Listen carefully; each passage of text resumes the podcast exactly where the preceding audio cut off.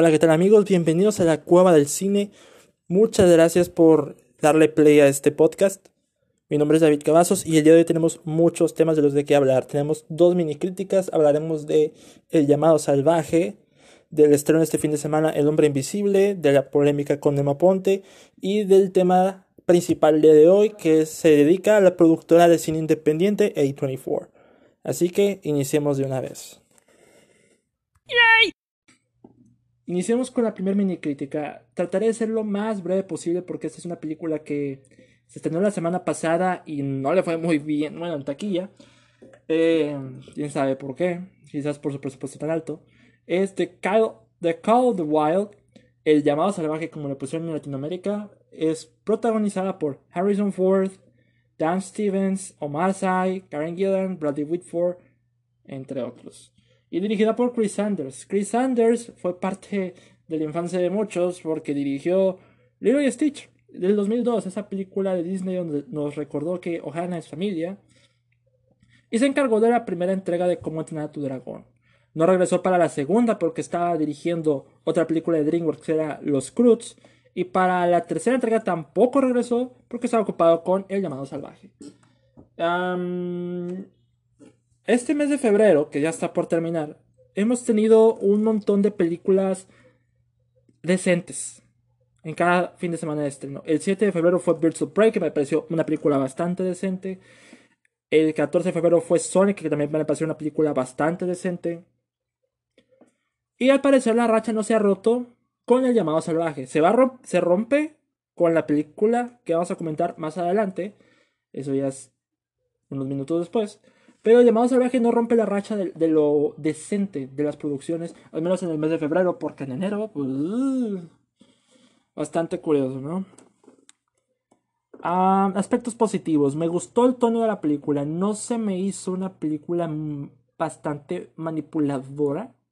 Como que las emociones que genera la película, entre comillas, son bastante genuinas. Porque lo que no me agrada de este tipo de películas de temática de perros es que tienden a ser bastante manipuladores porque el simple hecho de ser de que son perros y no y no hay gente que no se resista con los perros, ¿verdad?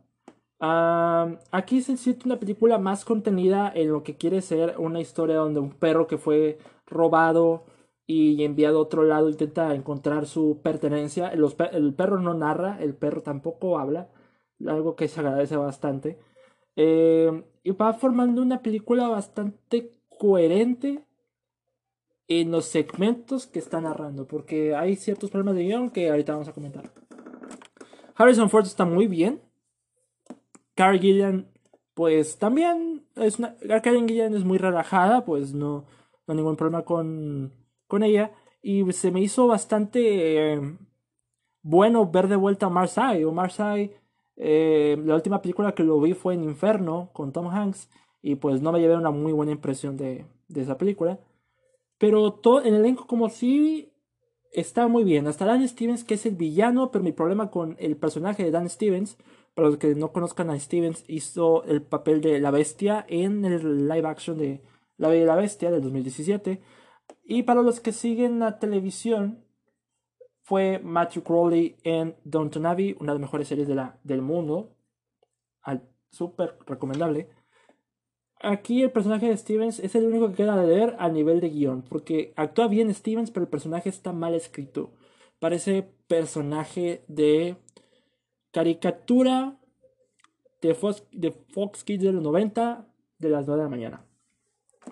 Así de plano está el personaje para ser el villano recurrente. Eh, la historia como tal, eh, no, no... Una cosa es que tenga un tono más contenido. Otra cosa es que cambien el tono, o más bien de situación, aproximadamente cada media hora, ¿verdad? Y ese fue mi problema un poco con El llamado salvaje. Es una película muy linda, muy entretenida, bastante decente, pero que cambia constantemente y establece diferentes cosas que no no llega más, no, no tiene la mayor profundidad y no es que le no vaya, no le pedimos profundidad en una, película de ese tipo, pero que sea coherente con lo que está contando. Y el guion de Michael Green, la adaptación de la novela de, de Jack London, queda de ver un poco en, en ese asunto.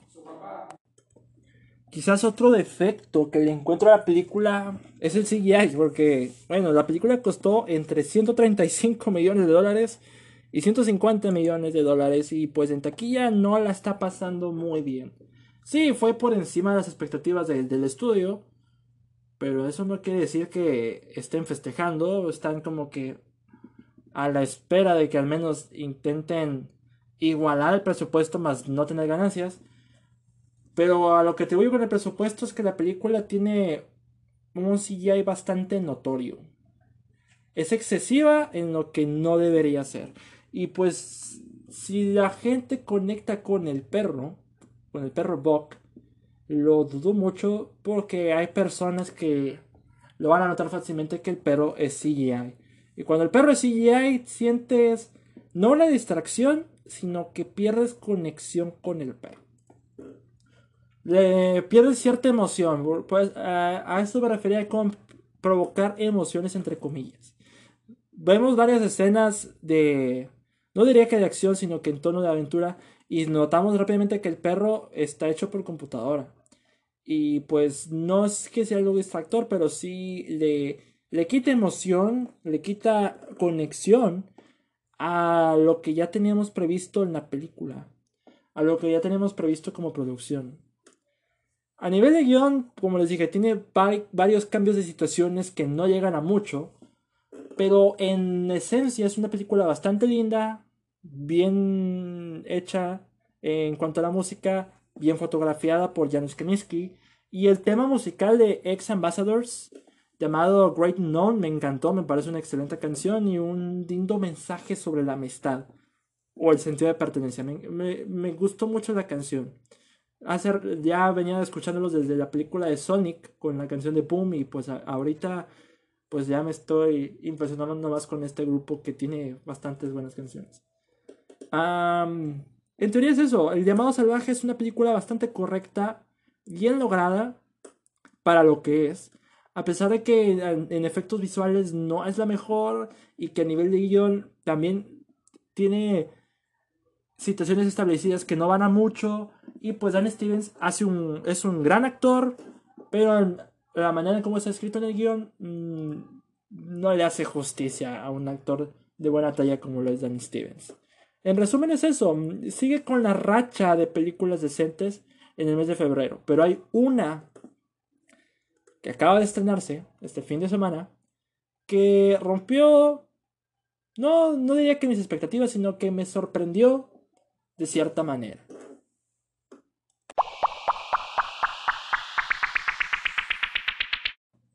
La película que cierra en el mes de febrero con una nota alta y eso que no no la vi venir, no no la esperaba, no estaba entre mis películas más esperadas del del 2020, pero vaya que sí supo darme una sorpresa. Esa fue El hombre invisible, The Invisible Man, que acaba de estrenarse este fin de semana. Y pues la película está protagonizada por Elizabeth Moss en su totalidad, eh, Alice Hodge, Storm Reed, Harry Dyer y Oliver Jackson Cohen. Elizabeth Moss, la protagonista, la cabecilla del proyecto.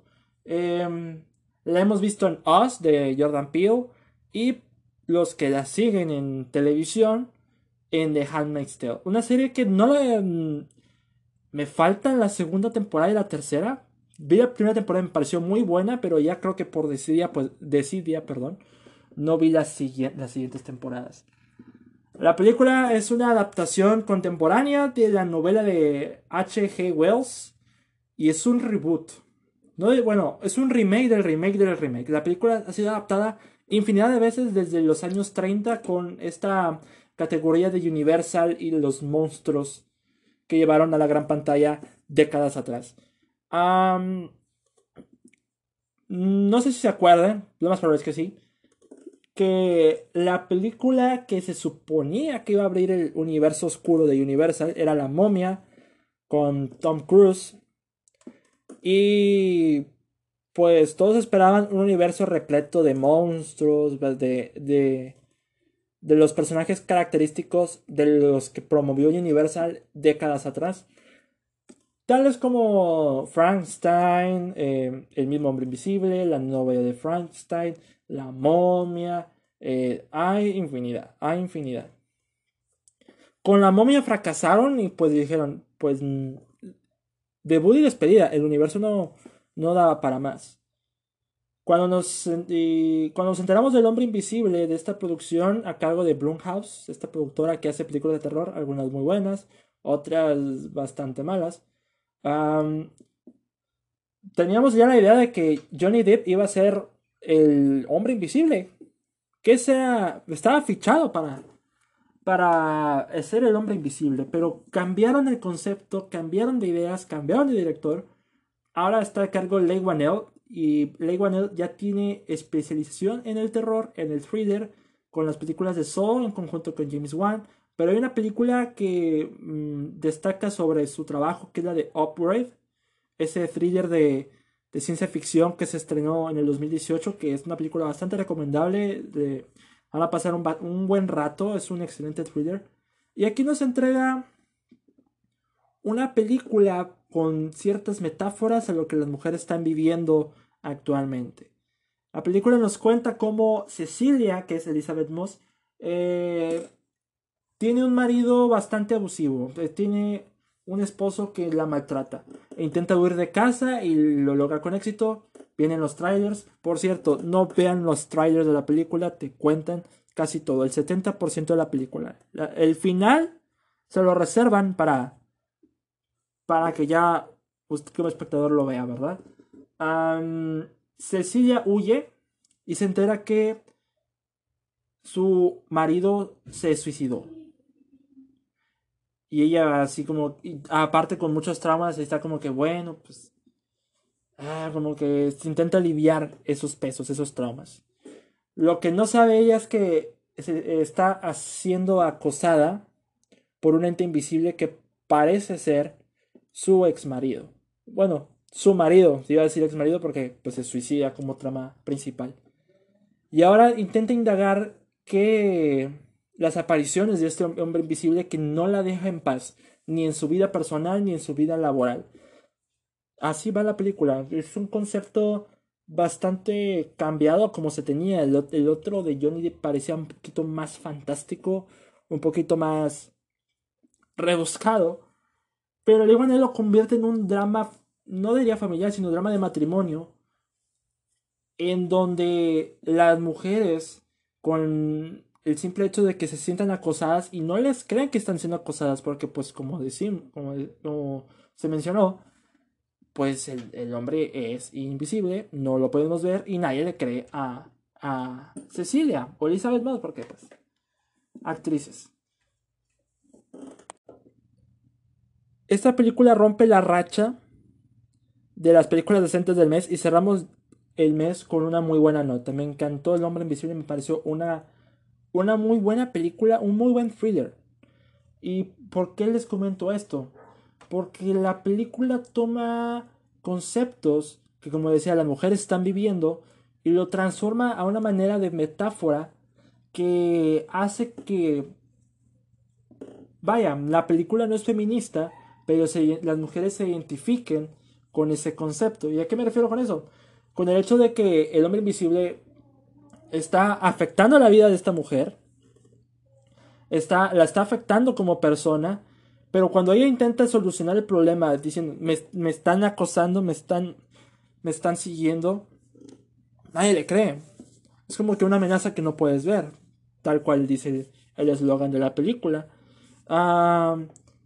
Y eso se me hace interesante porque muchas mujeres se pueden identificar con casos de, de, acoso, de abuso, y que hasta la fecha no le ha creído nadie y están en tremendo trauma. Y ese tipo de conceptos me agradó tanto en una película de ese tipo. Y si Universal piensa que con esta película pueden reacomodar el universo oscuro como ellos lo tenían planeado, me parece bastante bien. Me parece un excelente comienzo o un excelente reboot. La película pues costó 7 millones de dólares. Em, es una película bastante bastante barata y pues es la costumbre de Blumhouse. Y pues va a ser dinero, va, va, va a ser un exitazo. Sobre todo por el poco presupuesto y porque hasta ahora ha tenido bastantes buenos comentarios, tanto para El concepto que ya mencionamos, como la actriz Elizabeth Moss, que honestamente hace un espectacular trabajo a la manera de gesticulación, a manera personal, a, manera eh, emocional.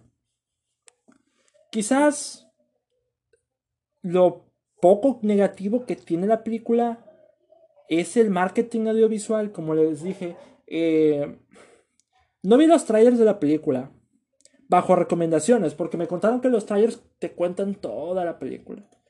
Te cuentan y pues ya después de ver la película y ver los trailers comprobé que la película te cuenta el 70%.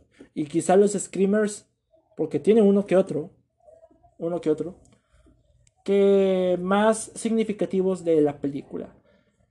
La última media hora es la más interesante. Tiene eh, puestas de cámara, movimientos de cámara que le hacen justicia al trabajo de James Wan.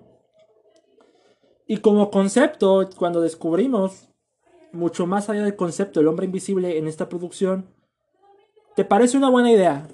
¿Te parece un excelente trabajo? Sin embargo,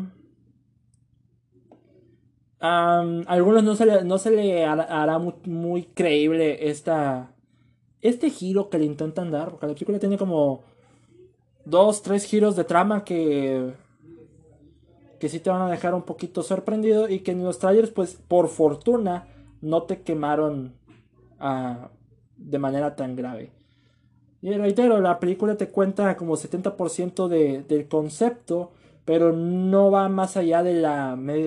Supongamos que la película dura dos horas con cuatro minutos y los trailers te cuentan a lo mucho hora y media resumido en dos minutos y medio. Como película eh, en conjunto me pareció bastante notable. Se nota que el director Lee Wannell no tiene.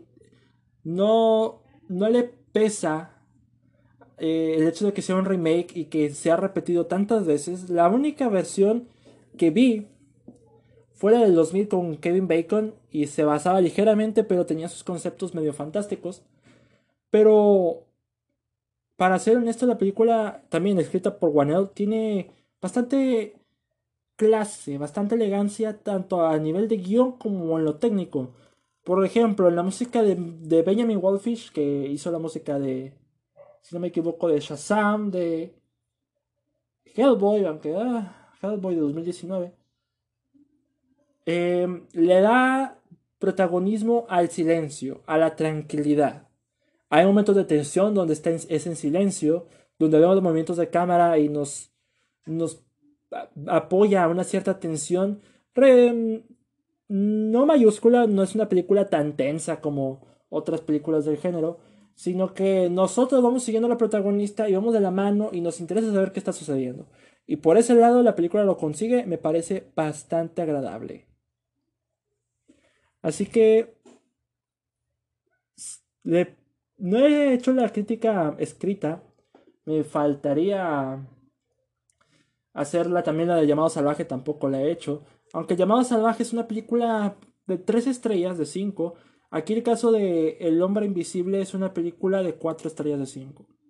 El único defecto que le podía encontrar aparte del marketing es que quizás lo, la última media hora no sea o sea demasiado rebuscado o no sea demasiado creíble con lo que intentaron establecer y lo transformaron en algo que podría establecer una secuela como la Mujer Invisible que está en planes de Elizabeth Banks.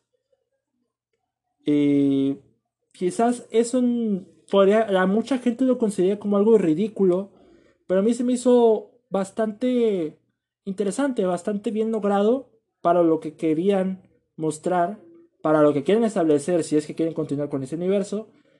Y pues como película en conjunto no, no intenta establecer el universo como lo, hacía la momia cuando metían a Russell Crowe, sino que para variar, la película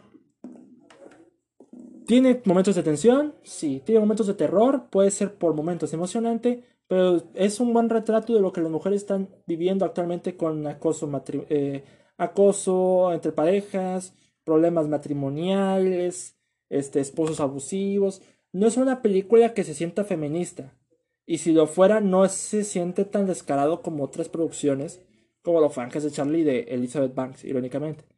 Sino que le dan una visión bastante moderna que se sienta orgánica y bastante coherente con nuestros tiempos. Y eso, y eso funcionó para mí. El hombre invisible es probablemente la mejor película del mes y el mejor thriller hasta ahora. En mi fe que eh, Un lugar en silencio parte 2 rompa la o la destrone de ese título, pero por ahora El hombre invisible cuenta con cualidades bastante, pero bastante visibles.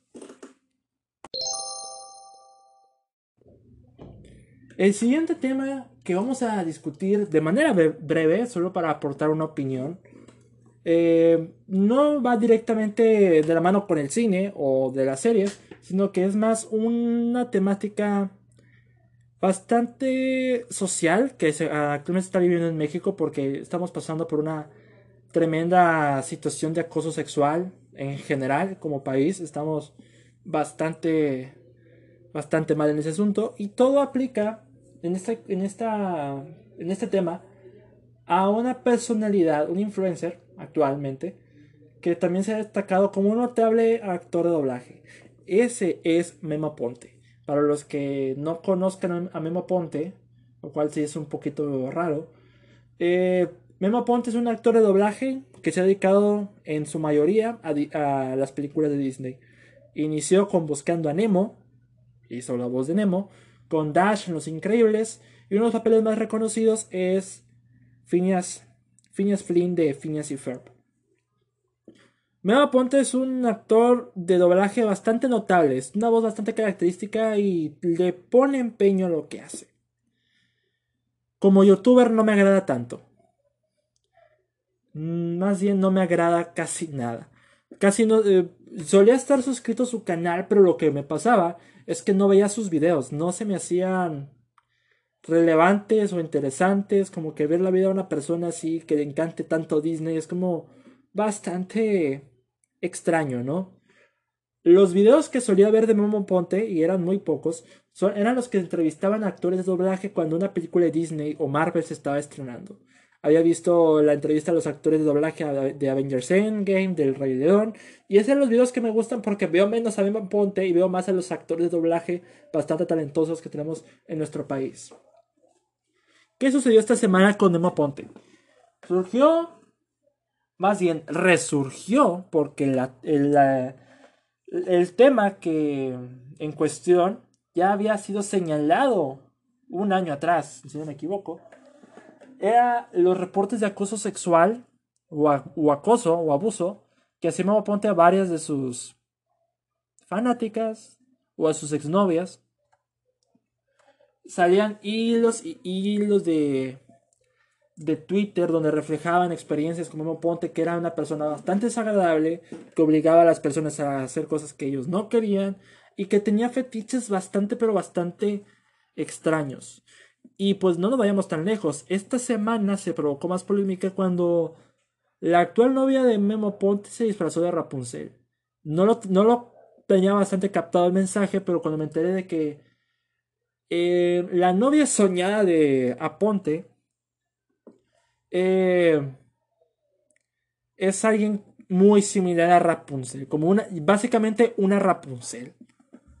Y cuando se mostró el video con su novia vestida de princesa, vestida de Rapunzel, los comentarios que hacía Ponte mirando a su novia, mirando a la chica, eran bastante incómodos. Me, vi el video, duró como 30 segundos, me, lo había encontrado en Twitter. Vi el video como tres veces y fue bastante incómodo. Bastante, bastante, pero bastante incómodo. Aquí tengo una cita textual de lo que comentaban de lo que me comentaba Memo en el video.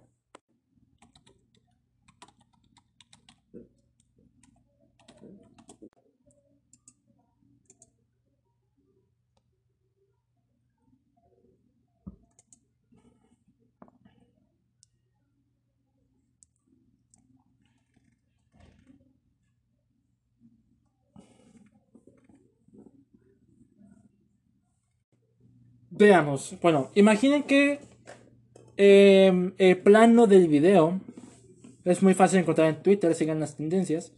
Se ve a Memo Ponte y a su novia. su novia está vestida tal cual como Rapunzel de, pues de Enredados, ¿verdad? Que es el mismo disfraz casi. las redes sociales estallaron, pero para mal, contra Ponte. Sobre todo por la manera en cómo dice lo que estoy a punto de decirles. Y cito. Estoy feliz de que hoy encontré a mi Rapunzel. Hoy está aquí conmigo, le estoy agarrando la mano. Durante mucho tiempo no tenías cara, no tenías ojos, no tenías esa personalidad que me encanta. Yo te puedo tener enfrente de mí.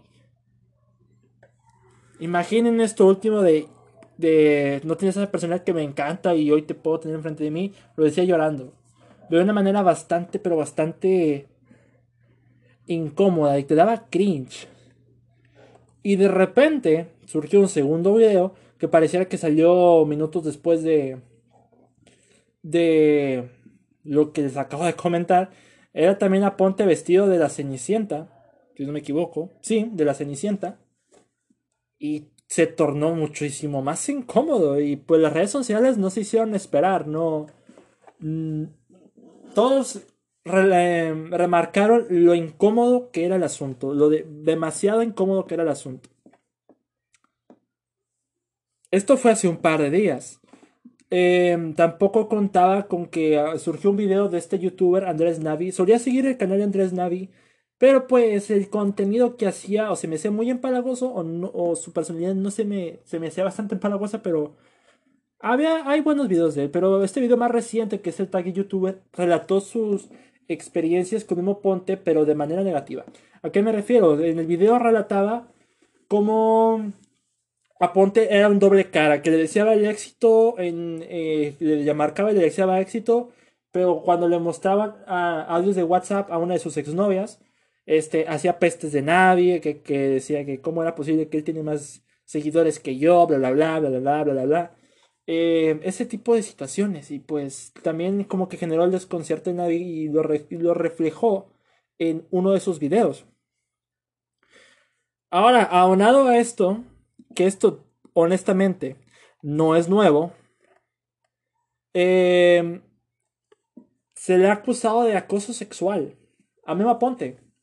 Esto sucedió desde el año pasado, pero no, no se fue más había una enorme cantidad de, seguidoras, eh, ahora ya no, de Aponte, que relataban sus experiencias, que eh, mostraban con mucho dolor y mucha valentía el desagrado que le, eh, y las cosas que les hizo Aponte. La novia, si no me equivoco, lo defendió, pero es un buen debate. Es ¿Cómo explicarlo? Mema Ponte tiene una personalidad que cuando decimos Mema Ponte rápidamente lo hacemos con Disney. Y parece el arquetipo de villano de Disney que realmente eh, pensamos, ah, este tipo es buena onda, bla, bla, bla, bla. Y giro de tuerca es un tipo bastante desagradable. Ejemplos, el Oroso Pete, Ernesto de la Cruz, Lotso, bla, bla. Mema Ponte va por el mismo camino. Irónico, ¿no? Es el chico Disney. Eh, a manera de defensa, eh, Aponte se defendió en un video de casi dos minutos y medio donde reflejó que estaba hablando con sus padres, con sus amigos, con, con su familia e intentaban analizar la situación y que prometía ser una mejor persona. Y pues a la gente las dejó confundida. si vamos por una opinión personal,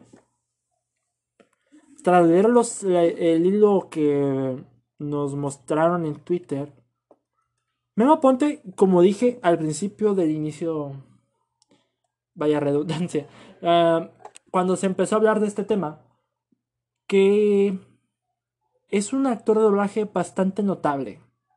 Ha hecho buenos trabajos, eso sin duda. Pero no al momento de ser influencer, y estar tan activo en YouTube con videos que honestamente no se me hacen muy buenos porque o tiene mucho clickbait o su, o su concepto, el concepto de sus videos se me hace demasiado empalagoso, demasiado Disney para mí.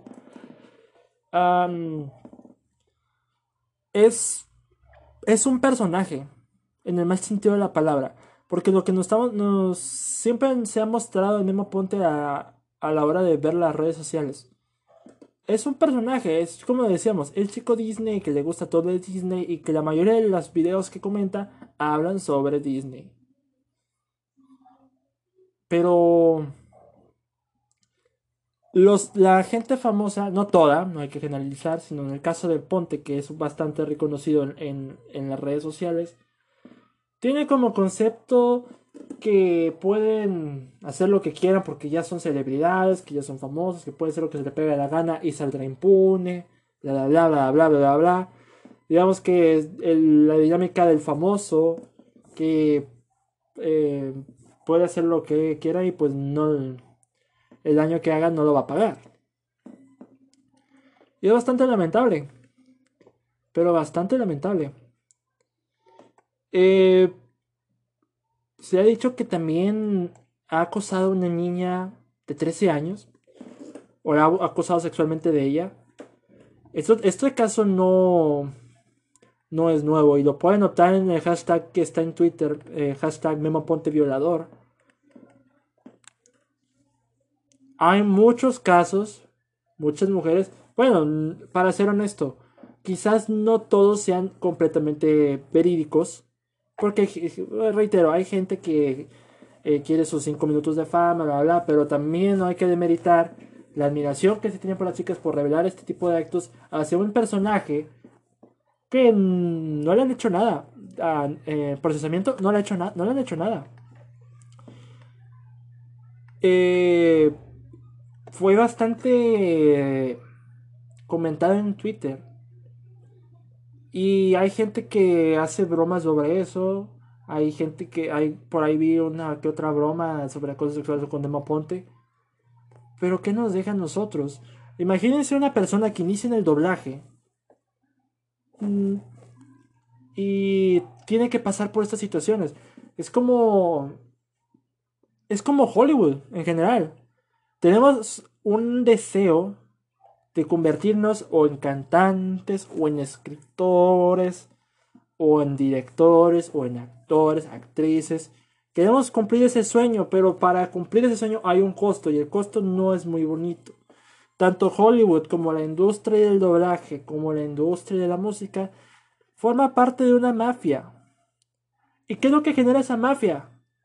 Pues que perdamos toda intención de seguir nuestros sueños, porque si realmente queremos estar en el estrellato, ya sea en redes sociales o, o en otros medios audiovisuales, tendremos que pagar con actos garrafales como los que se le acusan a Memo Ponte. Con esa, esa, no sé si es una palabra, eh, esos aires de, no diría que diva, sino que de famoso impune. En la semejante cantidad de acusaciones que se dan a Ponte le han relatado como una persona bastante disruptiva. ¿A qué me refiero con esta palabra? Que es una persona bastante impulsiva, que no tiene control. Este, se enoja fácilmente y se nota una falsedad a kilómetros de distancia. Y en algunos de sus videos se ve que o no la está pasando bien, o lo hace sin alma, o realmente si está acompañado de gente no se le nota bastante agrado hay una cierta falsedad. Y con el video de Andrés Navi que relata esas experiencias, eh, lo confirma. ¿Y por qué hablo de, de esto de Memo Ponte? Reitero, los casos de Hollywood, lo que pasó con Harvey Weinstein, con el movimiento Me Too. las mujeres están, la están pasando muy mal estos últimos años. No solo en el medio artístico, sino también en general como país. Eh, violaciones, acoso sexual, toqueteos en transporte público. Uno entendería por qué están manifestando y haciendo eh, destrozos en la ciudad. Digo, está bien, digo, hacer destrozos pues en la ciudad pues se tiene una consecuencia, ¿verdad? Pero ya cuando ves mm, más a fondo el por qué están luchando sin que el mensaje se vea distorsionado siempre y cuando, porque hay feminismo del bueno y feminismo eh, extremista. Y parece indicar que entra en un acto de conciencia. tanto para las mujeres como para los hombres. para las mujeres, no, no, que no se callen. ¿A qué me refiero? A que hablen de esas experiencias, que revelen la verdad, que hablen con la verdad. Y tanto los hombres como esa generación de empatía, porque le puede suceder a alguien más. Bastante grave el asunto. Lo incluyo esto con y lo relaciono con la película de, de Invisible Man. Ese, ese detalle, el acoso hacia la mujer y que la mujer no reciba el apoyo solo porque no le creen.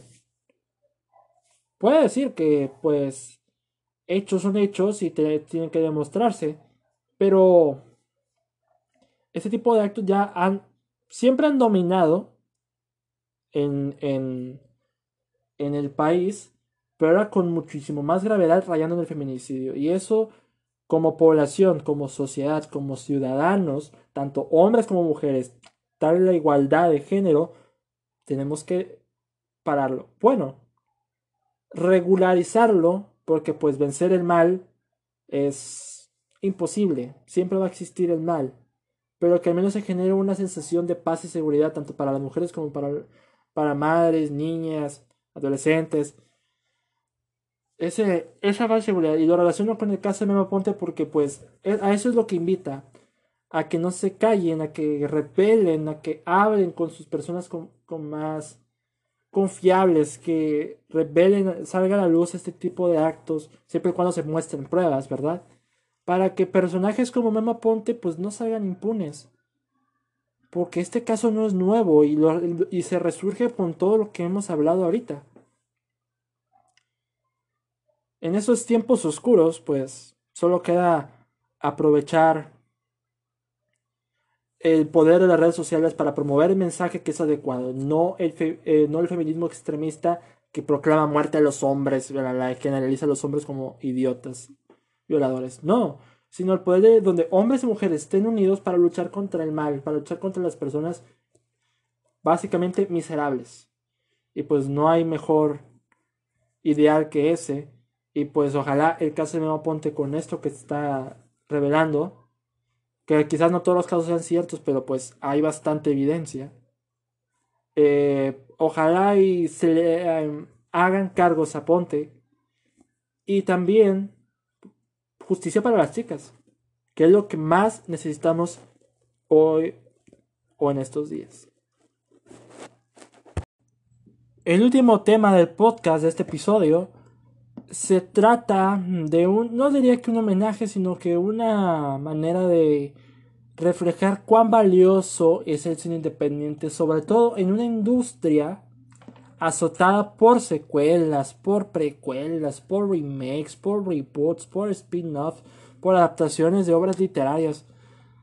Básicamente,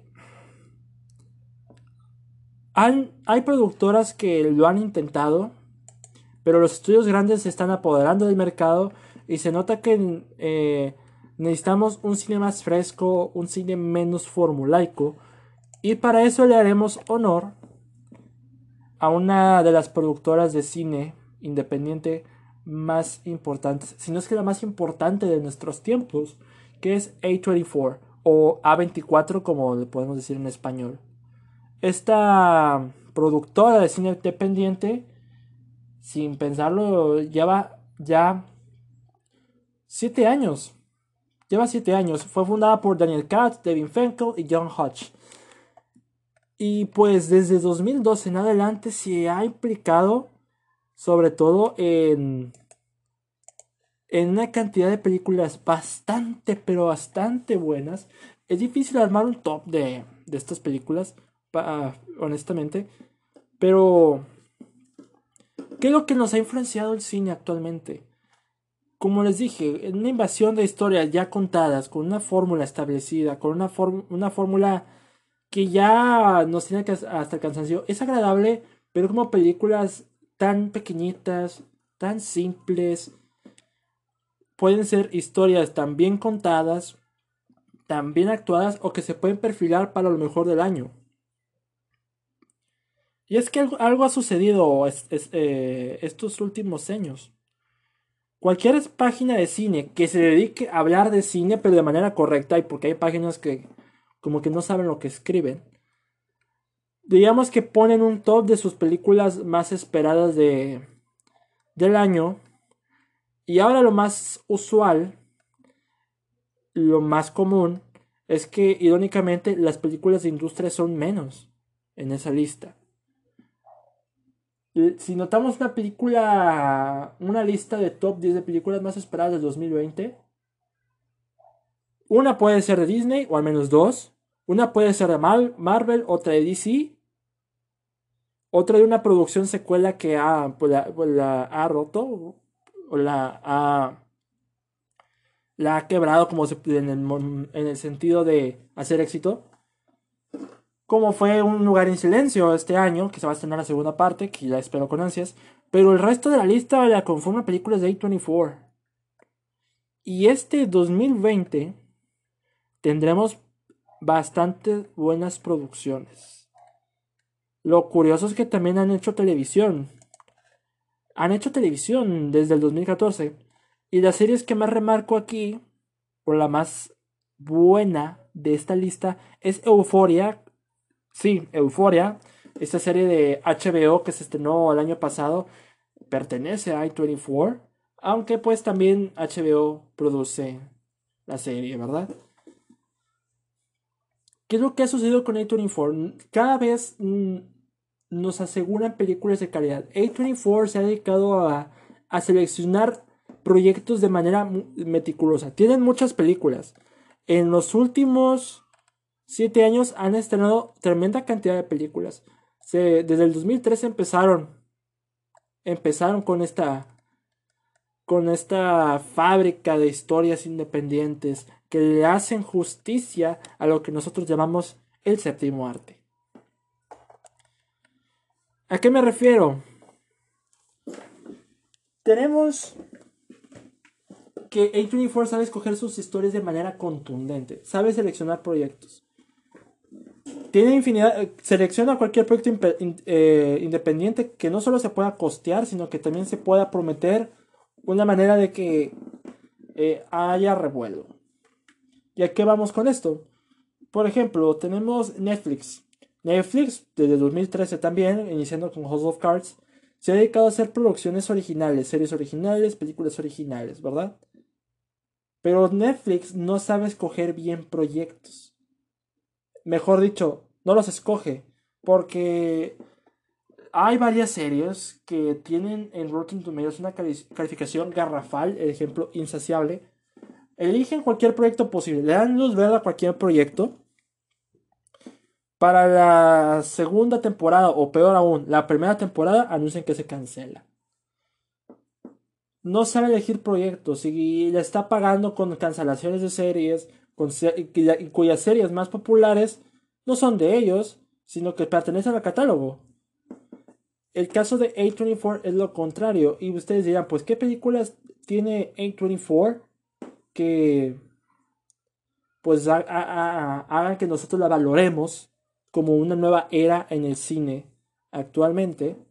Pues miren, no he visto todas las películas de A24, pero vamos a recapitular una, varias películas que que ya había visto antes. Solo para resumir, por ejemplo, tenemos Spring Breakers, de la tercera película que se, que se estrenó bajo esta productora. Esta fue protagonizada por James Franco, Selena Gómez y Vanessa Hudgens, que trataba, mm, no recuerdo si es cierta, pero eh, James Franco era un mafioso e invita a un grupo de chicas en plenas vacaciones de, primavera a unirse al negocio y pues como pueden esperar todo sale mal. Esa fue la primera película que vi de este de esta productora y me gustó mucho, me gustó bastante la, la película y siempre he dicho que James Franco es un excelente actor. También director en algunas ocasiones, pero también director y tiene buen ojo para las producciones. No siempre, pero ya hablaremos de James Franco más adelante, porque también hay otra película que estrenó bajo esa productora. Otra de las que vi fue The Bling Ring, su cuarta producción. Esa era con Emma Watson y esta era. No me acuerdo el título en español, pero se estrenó en el 2013. Una película bastante notable, la dirige Sofía Coppola, si no me equivoco. Mm, me parece una película bastante, bastante decente. The Spectacular Now, que es con Miles Teller y Shailene Woodley. Una película bastante linda, bastante recomendable. Una película juvenil de cierta ciencia bastante, bastante bien lograda. Otra película que quiero mencionar, esta quizás muchos ya la vieron. La quiero remarcar, Ex Machina. Estrenada en 2015, una película de ciencia ficción bastante completa, bastante bien hecha. Probablemente de las mejores películas de ciencia ficción y, es, y que te invita a pensar en la inteligencia artificial. Así la quiero dejar. Una de las que llegó a nominación al Oscar fue Room del 2015 con Brie Larson, que en ese tiempo la consideraba como una muy buena actriz, con alguien que tenía bastante futuro, pero su actitud actualmente como Capitana Marvel no le ha agradado tanto a la gente. Pero la película como tal, la The Room, no la de Tommy Wiseau, no. Em, me pareció bastante buena. Muy, muy, muy buena película. Y pues el premio de Brie Larson al Oscar bastante merecido en ese entonces. En el 2016 el terror dominó eh, los tops de mucha gente con La Bruja de Robert Eggers. Una propuesta bastante, pero bastante interesante. Una propuesta de terror que le hizo la pelea al conjuro, no en taquilla, sino en calidad, y La Bruja salió ganando, porque el conjuro 2 salió ese año, y pues no era tan buena que digamos. Imagínense pelear con las grandes producciones, ¿verdad? Swiss Army Man con Daniel Radcliffe en 2016 es una de mis películas favoritas de toda la vida. De mis películas favoritas de toda la vida. Si piensan en Daniel Radcliffe, inmediatamente van a pensar en Harry Potter. Pues les va a cambiar eh, la jugada con Swiss Army Man, o como le pusieron aquí en México, un cadáver para sobrevivir. La ganadora del Oscar a mejor película provocando la polémica del sobre con La La Land y Warren Beatty. Moonlight, que si bien es una película muy bien hecha, mm, como para mejor película no se me hizo la mejor.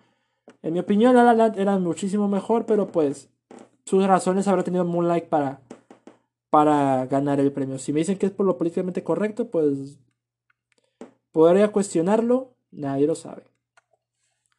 2017, una historia más contemplativa, A Ghost Story, historia de fantasmas, que de fantasmas no tiene mucho, pero como historia tal cual es bastante bien hecha. Good Time de los hermanos Safdie, una película de alta tensión. Alta tensión. The Florida Project, un William Defoe. Si no me equivoco, también estaba. No, Tangerine no, no es de A24, pero es del mismo director de sean, Baker, si no, me, no, si no me equivoco, se llama. The Florida Project es una película muy buena sobre la inocencia de los niños del lado de Disneylandia en un, en un lugar bastante deprimente. Lady Bird de Greta, de Greta Gerwig me pareció bastante buena. Eh, The Disaster Artist, dirigida por James Franco. Ahí es donde les confirmo que James Franco es un excelente director. Y como Tommy Wiseau, se la rifó, literalmente. 2018 Field Reform con, si no me equivoco, es con Ethan Hawke. Muy buena película. How to Talk to Girls at Paris, también de 2018. Es basada en un cómic. No me acuerdo del autor del cómic. Pero también bastante buena película. Hereditary, que Hereditary cambió el mundo del terror. Para bien. Con Ari Aster en la dirección, me, pareció una película excelente, bastante buena. Pero bastante buena. Es un excelente cambio de giro del terror. Midnight que provoque Jonah Hill es un excelente director y sabe dirigir actores y pues para hacer su debut como director me pareció algo bastante, pero bastante bien hecho. Midsommar, una película incómoda de ver, pero del director de Hereditary, pues garantiza una calidad bastante buena. The Farewell, que fue una de mis películas favoritas del 2019, al igual que Midsommar. The Lighthouse, también otra de mis películas favoritas. Y Uncut James que prácticamente le dio el beneficio de duda a Adam Sandler.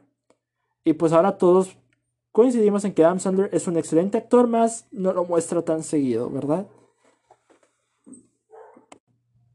¿A qué voy con esto? Con las películas que acabo de mencionar. Cada película fue seleccionada de manera meticulosa, fue un voto de confianza para los directores, con mucha libertad creativa que eso es algo que le hace falta a Hollywood.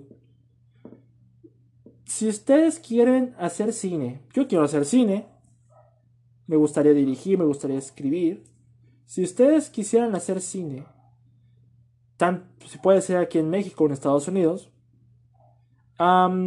va a ser, em, se nota que puede ser bastante difícil al proceso de mostrarle un proyecto a una productora. ¿Por qué? Lo primero que se fijan los productores en este proyecto es que primero dicen, bueno, ¿quién va a actuar en ella? ¿Para cuántas pantallas la mostramos? Y si le pone, y si le cambias este tono, ¿y por qué no ponemos estos actores? Ah, los productores cambian la idea de, un escritor y lo transforman en algo bastante vacío. Eso es lo que sucede actualmente con el cine mexicano. Que los, las obras independientes mmm, en México no dan mucho fruto, desgraciadamente. ¿Por qué? Y esto también sucede en Hollywood, porque si demuestras un proyecto a alguien, lo que buscan los productores, más allá de lo anteriormente mencionado, es que sea franquicia. Que diga, tiene mucho para dar este guion. Podemos hacer secuelas, precuelas, spin-offs con ella. Es lo que sucedió con Un lugar en silencio. Una película de poco presupuesto que la Paramount adquirió y que dijeron, bueno, pues podemos sacarle una secuela que ya viene en un mes, ya viene el 20 de marzo. Como directores y escritores es bastante difícil mostrarle un proyecto a, la gente. Nos quita ese deseo de hacer cine porque ah, la idea se transforma tanto que ya no hay respeto por esa producción.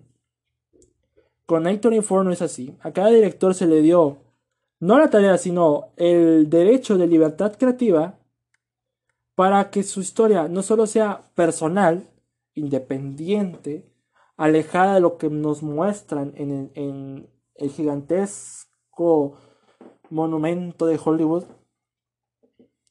sino que nos den historias memorables.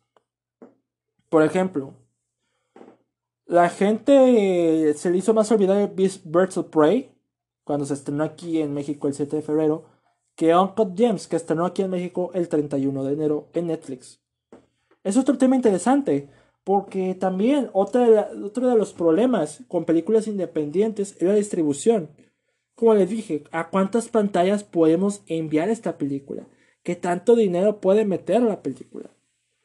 Y esa es la usual batalla que tienen las producciones. Y lo recuerdo perfectamente, como lo mencioné, en el caso de La Bruja y El Conjuro. El Conjuro 2, para ser específico. El Conjuro 2 se estrenó para mucho en 4.000 pantallas. Y todos estaban hablando bien de ella porque decían que te da miedo, entre comillas. Cuando se estrenó La Bruja, pues poquitas pantallas y la calificación del público no era bastante agradable, era como que, ay, qué aburrido, esto está muy lento, no, no asusta, no da miedo. Desde ahí empecé a notar que necesitábamos historias frescas, historias nuevas. Y pues, con el paso del tiempo, ya en pleno 2020, pues se ha presenciado un mayor entusiasmo por las películas independientes, porque ya, ya si dices, ah, es que mi película más esperada es Mulan, mi película más esperada es Black Widow, bla, bla, bla, bla, bla. Hay gente que no suele decir eso porque ya sabemos qué esperar de esas películas. Van a ser gigantes producciones que vayan van a llenar las salas de cine por completo. A nosotros los que nos, nos emocionan son las películas más frescas, más interesantes en cuanto a guion, trama en conjunto. Por ejemplo, una de las películas que acabo de enterarme su existencia debido a los trailers que publicaron en el canal, es El Caballero Verde o The Green Knight con Dev Patel y el director de, de Historia de Fantasmas, David Lowry. Me, me interesa mucho. No sé, no sé lo que está pasando en ese tráiler, pero lo que está pasando te interesa. Y, es, y pues en Estados Unidos va a llegar el 29 de mayo, pero como les digo, distribución la película puede llegar meses después acá en carteleras. Es en el caso de Las Olas o Waves, película que no he visto, pero en Estados Unidos salió en noviembre y aquí en México apenas estrenó el 21 de febrero. Y en cinco salas, al menos aquí en Monterrey, cinco salas, seis salas. Lamentablemente. Eso es lo que nos concierne en el mundo del cine. Soñar con un mejor cine, con proyectos más interesantes, más modernos, más frescos y alejados de la fórmula a la que siempre nos ha acostumbrado Hollywood. Este 2020 viene cargado de proyectos bastante interesantes y no todos son blockbusters. Sí, pone, yo sé, ya, ya sé qué esperar de Black Widow, porque es Marvel. Ya sé qué esperar de Mulan, aunque la gente se queja de que no está mucho y no se parece animada, yo la espero con ansias, entre más diferente mejor. Ya sabemos qué esperar de Bob Esponja, ya sabemos qué esperar de Scooby, ya sabemos qué esperar de Un lugar en silencio, todavía sabemos, ya sabemos qué podemos esperar de ellas. Por eso para mí es difícil que me decepcione una producción, porque yo ya sé lo que voy.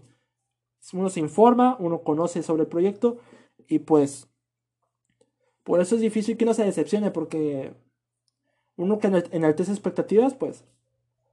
Y en el caso de A24, no veo trailers, pero dejo que me sorprendan. Digo, ha ganado Oscars, estuvo cerca de llegar este año con Uncut James y, y El Faro. Pero lo que ha demostrado es una enorme calidad tanto para los guionistas, los directores, los actores. Fue la productora que logró ver a mucha gente el potencial de Adam Sandler como actor. Y eso que lo ha tenido desde hace años con películas como Embriagado de Amor. Interesante situación. Pero pues la industria del cine es como un reloj todos sus engranes deben estar en su lugar. Y eh, lamentablemente en estos últimos años hay engranes que se han ido zafando. Y el trabajo del cine, cine independiente es empujar esos engranes para que sigan encajando y todo siga en orden. Todavía me faltan películas por ver esta productora, pero pues quiero seguir viendo más películas de estas que no solo te abren una nueva puerta en el mundo del cine, sino que te permite un concepto de libertad que no es muy visto actualmente, mucho menos en Disney. En Disney no hay mucha libertad para crear historias. Es por eso que le agradecemos a A24 todas las buenas historias que nos ha otorgado y que adelante sigan haciendo más historias interesantes que acaparan la lista de lo más esperado del año. Algo verdaderamente digno de apreciar. Muy bien amigos, hasta aquí el episodio del día de hoy. Muchas gracias por llegar hasta aquí. Espero que les haya gustado mucho este episodio. Ya saben, pueden seguir el podcast en Anchor como La Cueva del Cine. También estamos disponibles en Spotify, en Breaker y en Radio Public. Próximamente estamos viendo que el podcast esté disponible en, la plataforma de Google. Hacemos el intento. Pueden seguirme en Twitter como DavidCat21 o en la página de La Cueva del Cine 1, arroba La Cueva del Cine 1. Y también pueden seguir la página de Facebook como La Cueva del Cine. Eh, los links de cada apartado van a estar en la descripción del episodio. Próximo tema, próximas películas a comentar. Vamos a comentar Unidos de Pixar, la película que se estrena el próximo fin de semana y muchos temas más. Mi nombre es David Cavazos, muchas gracias por acompañarme. Esto es La Cueva del Cine.